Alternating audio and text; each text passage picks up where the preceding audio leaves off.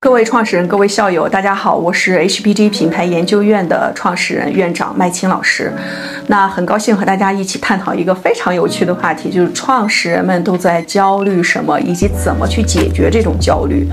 那因为 HBG 的品牌研究院其实已经快八年了，在八年之前就是由创始人小圈子组织起来的一个实战派的研究院，在这个研究院当中没有乙方，大家都是自己在做。品牌实战，而且几乎都是产品型品牌，覆盖了从化妆品、食品、母婴、大健康、跨境消费、电子、家电，包括呃这个汽车、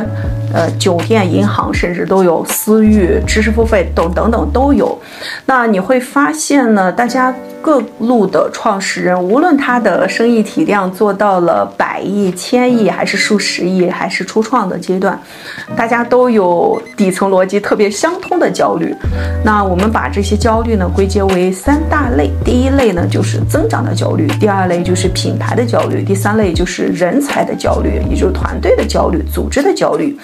那我们先从第一个焦虑入手，就是增长的焦虑，其实无时无刻不笼罩在创始人的心头，因为你会发现，创业和做品牌、做企业、做经营，其实就是一个西西弗斯推石头的过程，你必须要不停的往上推，你就停不下来，不可能只是喝茶看报纸，什么搭班子建体系、搞流程、搞呃战略就行了啊，这个老一辈的前辈。刘老先生啊，联联想的这个董事长给我们画了一个大饼。那你看当下的创始人，谁还能怎能只是喝茶看报纸、搭搭体系、搭班子就完了？每一个人都还是在一线的。钟珊珊八十岁了，他还在一线干活。所以今天创始人，如果你还在世，你几乎是很难脱离一线的啊，这也是非常正常的。为什么？因为你会发现，稍微不努力，好像增长就会停滞，或者增长就会是备受压力。那这种增长呢，又在不同的阶段当中的焦虑形式不太一样。你比如咱们在做从零到一创业的时候，因为我自己大部分的时间在做从零到一的孵化，就会发现每天都会忧愁的是怎么能从零到一孵化起来，怎么能哎稍微能健康快速的增长一下。否则你跨不过那个从零到一的坎，你就永远都在做啊这个初级初级的一些工作。那跨越过从零到一之后，你又在想我怎么才能持续我的增长啊？往往你跨越过从零到一之后，马上你会进入到一个呃指数级增长的阶段。在这个指数级增长的阶段的时候，你有时候也很恐慌，为什么？因为 增长太快。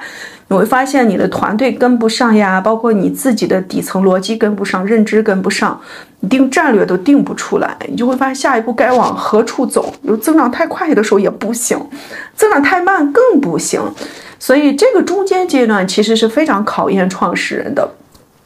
凡是能迈过中间阶段的这个创始人，基本上你跨越过啊，从一到十之后啊，你就马上就进入到一个不一样的一个境界了。但是如果你跨越不了，你又得回去做从零到一啊，就不停的在做从零到一，从零到一。当然，从零到一的生意模式，它也能挣到钱啊，它也能从财富的维度上还 OK 的，它也能去给消费者贡献一定的价值。但是它这个价值，由于它的生意本身。渗透率太小，导致这个价值啊就会啊略微有一些折扣了。那当然，我们是希望大家做品牌嘛，就希望大家做的越大越好啦。啊，渗透率越大越好，你服务的消费者越多，你给越多的消费者创造价值，当然更好。那跨越过从一到十的阶段，你可能进入到一个从十到一百的阶段，在这个阶段当中，几乎创始人考虑的都不是一个短暂性的增长问题了，都是一个长期持续体系化的增长问题。而你在前第一个阶段和第二个阶段所担心的很多问题，在这个阶段可能就不存在了，或者你就没有时间去思考了。你会觉得，嗯，它是排序往后的一些问题。你第一步要考虑的还是你想持续的增长，但是你会容忍某个阶段的不增长，比如说某一年它可能下滑，某一年它可能不增长，你会容忍的，因为你已经跨越了那个从零到一、从一到十的阶段嘛。你现在有充足的一个底盘，可以让你容忍短暂性的不增长。你考虑的还是一个更长久、更持久的增长。OK，那当你从单一品牌做到多品牌，跨越百亿之后，是吧？那可能过了一百之后，你就进入到完全成熟的阶段。你可能每天想的是怎么传承。其实我们的企业创始人能做到这个阶段的话，嗯，基本上我觉得年轻的创始人能做这个阶段真的很不容易啊。现在有一些互联网的品牌，当然也有一些实业品牌，就像安克这样子，他们年纪轻轻也做到这个程度了。那像像字节跳动是吧？那更加年纪轻轻都已经做到那个程度了。所以，嗯。如果大家在年纪轻轻就已经做到这个程度的话，那可能考虑的全部都是体系化呀、战略啊这一类的问题。那怎么能让自己更持久的获得一个市场份额领先的位置？这个是这个阶段最难的一个话题了。那当然，你可能不太会考虑某一个局部板块增长不增长呀，某一个局部的品牌咋样呀？你不太会考虑，你会考排考虑的是。排兵布阵，这是为什么？你看做到像终结状态，当然就像宝洁、可口可乐这一类的全球化集团，他们还依然存在一百多年以上了，跨越过时间，跨越过战争，跨越过疫情，跨越过时间空间的各种干扰，他们依然还活着。那在这样的阶段当中呢，大家考虑的是，呃，可能是更加呃。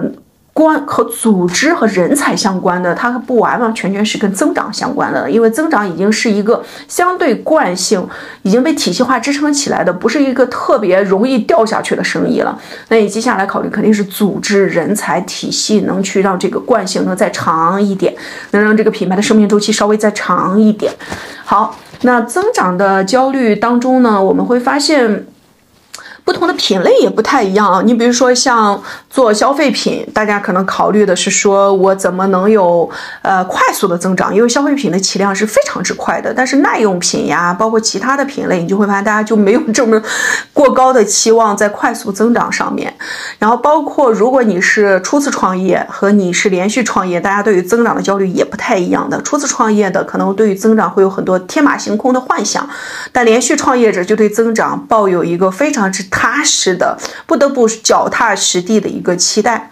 所以增长的焦虑呢，对于创始人来说是头号大事。那第二个焦虑就是品牌的焦虑，但天下不是所有的创始人都会焦虑品牌，只有大概百分之五十以内的啊，比百分之五十还小的创始人才会意识到品牌的存在。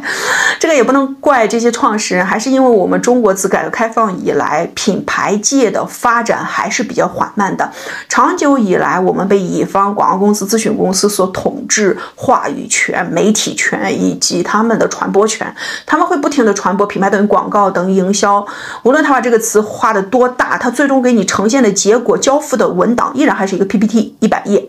一个一句话的 slogan，一个营销定位就结束了。那这个其实是我们发现，呃，造成当下很多创始人可能压根就不知道品牌这件事情，也不知道品牌和营销之间的区别是什么，更不知道品牌是自己应该首先要考虑的，而不是营销、广告、定位、投放这些东西。他们是在品牌之下的一个一个一个的柱子。那嗯，所以我们今天再去拆解百分之五十以内的创始人对于品牌的焦虑的时候，你就会发现很有意思的啊，因为你经常会接到各种各样创始人的电话，来自各行各业的。呃，如果他是已经到五十亿体量以上了，是吧？可能多多品牌。可能大部分都是多品牌的集团了，单一品牌也有的。那他大约考虑的都是我这个品牌能怎么能更专业化、系统化的持久一些。那他肯定有一些品牌心智的影子了，只是那个时候他不是特别确定他这个品牌专不专业、系统不系统。呃，而且他身边往往做到这个体量，身边有一群的咨询公司会不断的 PUA 他这个品牌做的不好呀，你要再去重塑一下呀，升级一下呀，所以他对自我也会有一定的怀疑。那还有就是面临内部的汇报的压力，导致他需要有很多品牌的花活要去做。那再往下走呢，我们从啊十个亿体量左右的啊，包括这种叫呃大家也有一定的体量了，跨越过从一到十或者在十那个阶段的时候。你会发现，你对品牌的诉求就是希望你的品牌能加持你的品牌的你的整个生意的呃价值感，能让你的生意能做得更稳一些，更高价值一些。那再往下走，你可能从零到一这个阶段是吧？从一到十这个阶段啊，这两个都是初创和爬坡的阶段。你的品牌的诉求其实就是希望消费者能认识你，希望你能卖得出去，希望你卖的有效率一些。你还到不了那个上价值的阶段。过去呢，你看很多我们呃保洁系出身的啊，很多的校友呀，包括北大系出身的很多校友，在创业的时候也容易陷入一个误区。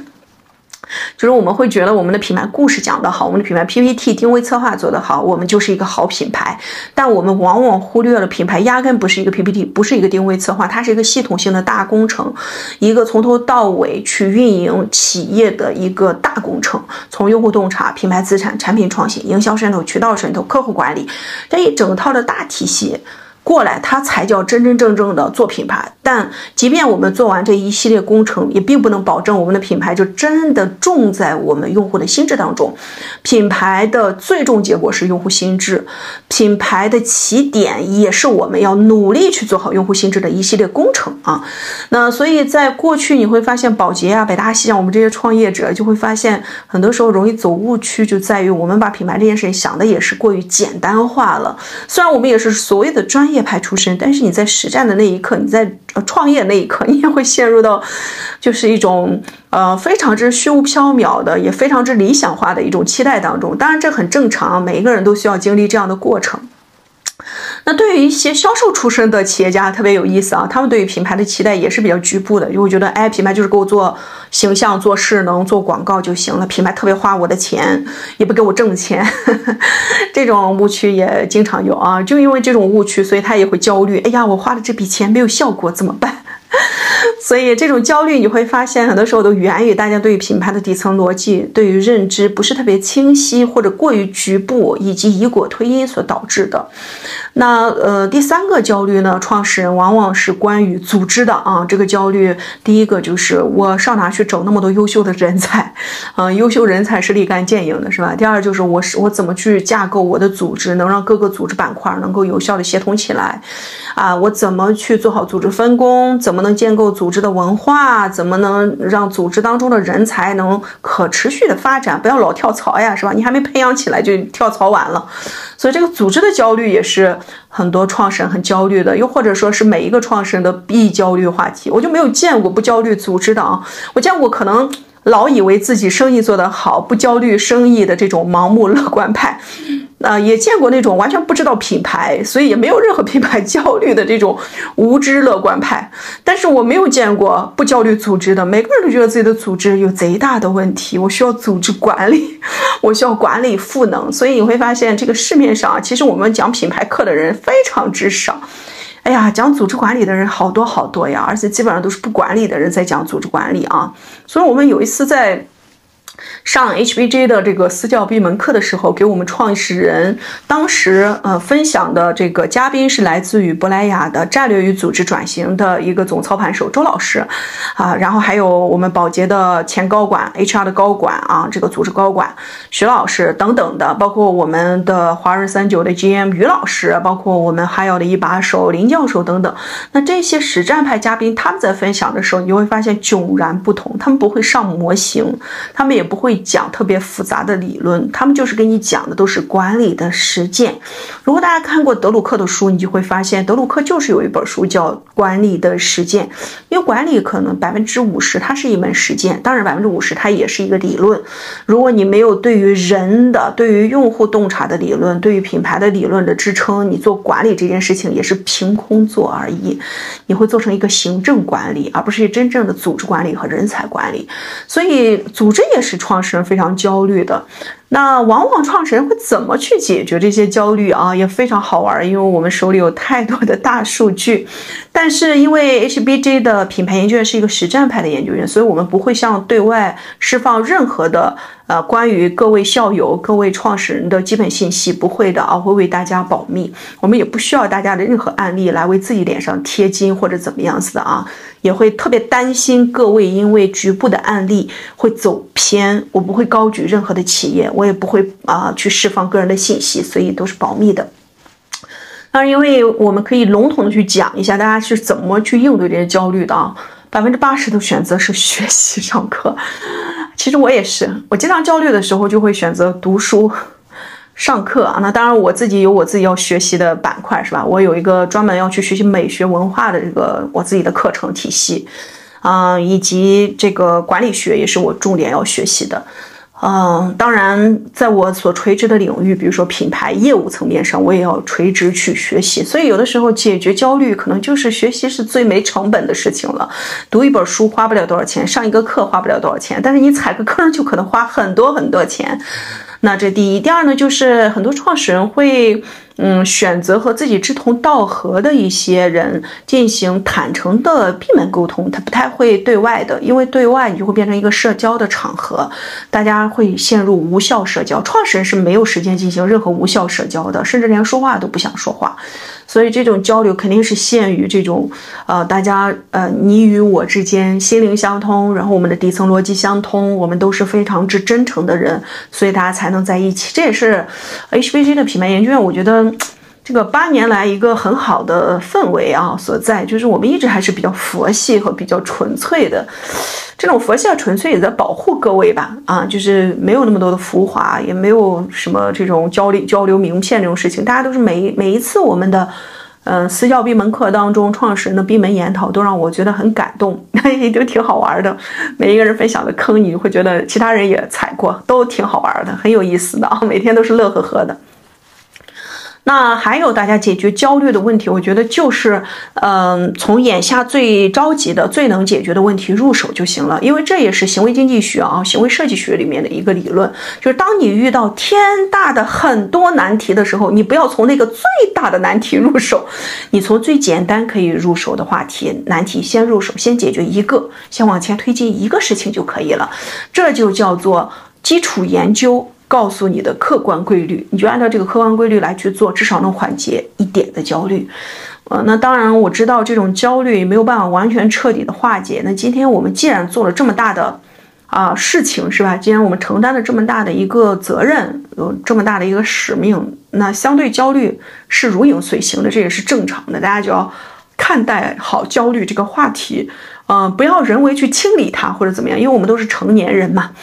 嗯嗯，这你要学会与很多负面的东西啊如影随形。如果我们不焦虑，我们就飘了。其实我们的焦虑有的时候是保护我们自己，也保护我们的团队。创始人飘了是一件很可怕的事情。飘了之后，你往往自己是感觉不到的，但你的团队是能感觉到的，你外部的这些伙伴是能感觉到的。可能我们害了团队，我们都不自知。所以焦虑有的时候也是保护我们创始人的，所以大家就放轻松啊，看待好焦虑，与焦虑共舞。那当然，在所有的这种呃方法当中呢，我觉得能解决问题的还是第一，你塌下心来去解决你当下的一个小问题，一个一个滚雪球式的这种方法来进行。第二就是系统性的学习。那系统性学习建议大家不要。碎片化啊，就是所谓系统性的意思，就是你得先从一个呃核心的逻辑入手，因为我们做企业就是做给用户的嘛，做品牌的嘛，那我们肯定还是回到用户的逻辑去理解，回到品牌的底层逻辑去理解。你今天这个品牌啊，要建构什么样的用户心智，这个是我们第一个要回答的问题。第二个就是你的品牌愿景，大概你想做多大生意？哎，这个就是生意上面的一个目标。那基于你想建构的用户心智，基于你想建构的生意的目标，这个就是生意。的渗透率和心智渗透率这两大目标，你再往下拆解，你的每一个板块该怎么去做？比如说，咱的这个品牌资产该怎么去建呀？咱的这个产品创新该怎么去做？咱的这个用户洞察是不是该出去跑一跑了？咱的这个呃营销的渗透啊，渠道的渗透，怎么才能更高效率一些？怎么能够覆盖面更大一些？不要只是局限于一部分的人。那我们今天在做用户资产管理的时候，能不能不要老薅羊毛，不要老揪着老用户，还去做做新用户？那这些都是我们系统要去思考的。嗯，那在所有的系统性的这个思维逻辑当中呢，对于创始人而言，一定要注意抓大放小，不要太纠结细节，因为很多的局部性的细节，只要它跟只要他不瑕不掩瑜就行，只要他跟你的大方向没有特别背离就行。你可以慢慢去迭代它嘛。我们做生意做到现在，也不是每个人事情都完美的，但是我们也做到了现在，对不对？所以大家要去抓大放小，要去抓系统性的效率，系统性的方向是对的，千万不能在一个错误的方向上面，让我们的团队成员精细化耕耘，这样越耕耘越远啊。那嗯，还有一点就是大家要去尊重常识，尊重。呃，底层的规律，这个我们在品牌大渗透这个品牌经典书籍当中，非常的营销，包括德鲁克的众多的书籍当中，包括克里斯塔森教授的所有的创新三部曲的书籍当中，都跟大家讲过，就是一定要尊重客观规律，不要相信任何个人的经验。如果一个人说我的经验告诉我是这样，no no no no，他才多少岁呀？他能有多少经验呀？钟闪闪都不敢说自己的经验呢，那都多大岁数了？不要说自己的经验啊，包括任正非，人家也不会讲自己的经验的，你经验不值钱。客观事实最值钱，实事求是最值钱。那什么叫实事求是？我举一个很简单的例子。前两天呢，有一个创始人给我打电话说：“老师，你是唯一一个跟我们说实话，呃，告诉我们品牌跨越过从零到一之后，你不可能再靠小技巧、小预算撬动大渗透，你还是要去做好营销大渗透和渠道大渗透，而且你得有钱吧。”啊，你是唯一一个这么讲的人。我说，首先我也没讲必须要有钱，是吧？你有资源也可以做到大渗透的，比如你有加油站渠道，你有资源，你不需要钱也能做到。但是我们大多数凡人是没有这种特殊性渠道，没有垄断性渠道的，所以我们就得要去用预算去推动啊。如果你没有钱，想让马儿吃草，还想让马儿跑，这个你的团队都不会答应的。世间没有这样的捷径。如果我们今天觉得做品牌是一个小预算可以撬动一切的，那你永远都在小，永远都在从零到一，从零到一做小事情。你跨越过从零到一。上了一个台阶，到了那个阶段，跟你 PK 的人都是跟你一样，都已经跨越过从零到一，跟你一样特别擅长做游击战的，特别喜欢去做一些小技巧的人，人家都跟你一样聪明，而且人家都跟你一样过关斩将，已经到了半山腰了。你们在半山腰比的不就是明明美正派的武功吗？还有什么邪功可以补？还可以可以去走捷径的，不太可能啊。所以大家。就是跨越过一定阶段，你就会发现又得回到走正道。这也是为什么你看，我们今天在讲回顾我们的历史当中啊，包括我们呃国共两党当时是吧？我们一开始是从游击战开始，但后面我们也是大军团作战呀。毛主席的这个整个的军事策略，他是非常明显的一个转变，而且他底层逻辑都是非常懂的。他一从一开始的这种小游击战，到后面大军团作战，他太知道在什么阶段做什么样的事情了。这就叫客观的规律，不要总想着走捷径，不要觉得啊，我要告诉你一个天大的机密，我没有告诉过别人哟，我只告诉你哟，不要钱可以做大生意，千万不能相信。如果不要钱能做大生意、做大品牌，为什么咨询公司不做呢？我也很纳闷儿，是吧？啊，我觉得即便你在做一个小面馆，他也是在做生意嘛。但是没有啊，他没做呀，那他就可以去教我们。我觉得这一点大家要小心啊，因为品牌呀、业务呀、管理呀，它还是百分之五十是实战嘛，百分之五十是基础研究。那这两者两者知行合一要结合起来。总之，我们还是希望大家各位创始人在大家所焦虑的增长、品牌和组织三大命题当中，优先去考虑的是关于品牌的底层逻辑。了解完品牌的底层逻辑，再去从品牌的目标啊，双目标，营销大呃这个心智大渗透、心智渗透率和生意渗透率这两个核心目标入手，往下拆解你的局部工作板块，然后去踏踏实实的从你当下最着急的一个板块工作入手，先解决那个问题，然后再去解决其他的问题，系统性效率永远为先。啊，当然呢，我觉得可能很多创始人吧，因为。大家毕竟还是喜欢底层逻辑的，也是是每一天都在深入深度去思考底层逻辑。这个你你你也没有办法，只有你自己愿意思考，是吧？你企业当中的小朋友更喜欢去听一些案例，听一些标准的答案。老师、老板，你告诉我就怎么干就行。老师，你就直接给我写个方案呗。对这一类的情况比较多见，所以创始人的焦虑，我觉得只有创始人自己能解，不要只是靠别人。万事不如靠自己，人都不靠谱，凡事靠自己啊！创始人尤其是这样，一定要自己亲自去理解，一定要亲自去学习，一定要亲自去。解决那个问题，而不要只是靠别人。那啊，今天因为时间有限，我也希望接下来有空也会跟大家再去分享其他关于品牌、产品、用户洞察资产，包括营销渠道，嗯，包括这个战略组织方面的一些洞察和干货，也希望大家能多多支持啊，因为我对这个平台也不是特别熟悉，也希望大家的多多鼓励、多多支持啊，能让我能继续，哎。也希望有更多的校友啊，能够，呃，和创始人们能够去回归到底层逻辑，抛开一些花式的噱头，与我们 HBG 品牌研究院一起，再去回到底层逻辑上去深挖深挖。